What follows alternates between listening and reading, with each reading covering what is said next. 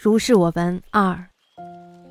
有客携柴窑片瓷，所数百斤，云嵌于宙，临阵可以避火器。然无由之确否？余谓何不绳悬此物，以冲发千丸击之？如果避火，必不遂。价数百斤，不为多。如遂，则避火之说不确，理不能所价数百斤也。欲者不肯，曰：公于鉴赏，非当行，殊杀风景。即怀之去。后闻欲于贵家，竟得百金。夫君子可弃其方，南王已非其道。炮火横冲，如雷霆下击，其区区片瓦所能御？且雨过天晴，不过釉色精妙耳。究有人造，非出神功。何断裂之余，尚有灵如是也？余作旧瓦砚歌，有云。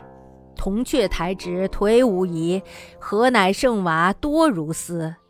闻是利友好其皮，心知其望孤自欺。柴片亦此类而已矣。柴窑是我国古代的瓷窑，据记载呢是创建于五代后的周显德初年，河南郑州。另外的说法呢，就是在开封为周世宗柴荣的御窑。柴窑呢，至今没有发现实物以及窑址。周世宗呢，曾预定御窑瓷，雨过天，青云破处，褶般颜色作将来。据此推断呢，柴窑应为天青釉瓷。有人呢，拿着一片柴窑的瓷片，想卖几百两银子，说如果把这个嵌到了盔甲里，打仗的时候呀，可以避开火器。但是呢，无从得知。于是呢，我就说了，说为什么不用绳子把它悬挂起来，用火铳射击？如果呢能避火器，必定不碎，价值呀一定值几百两银子。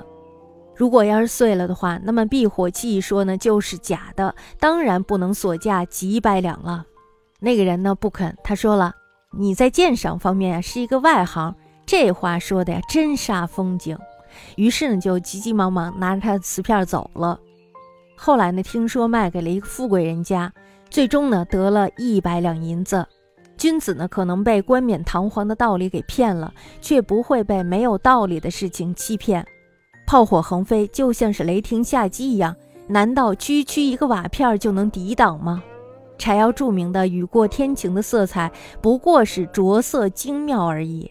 但是呢，终究是人造的，并非是神造的。为什么又在断裂之后尚且还有这般威力呢？我做了一首旧瓦燕歌，说：铜雀台纸颓无疑，何仍剩瓦多如斯？闻是利友好奇癖，心知其望孤子期。柴窑瓦片呀，也属于这一类的情况吧。大家看这篇文章，这篇文章写了三种人。第一种人呢是认清事实的人，那么第二种人呢就是为了脸面而欺骗自己的人，那么第三种人呢就是因为好奇而欺骗自己的人。这篇文章呢有点像我们看到的皇帝的新装，是吧？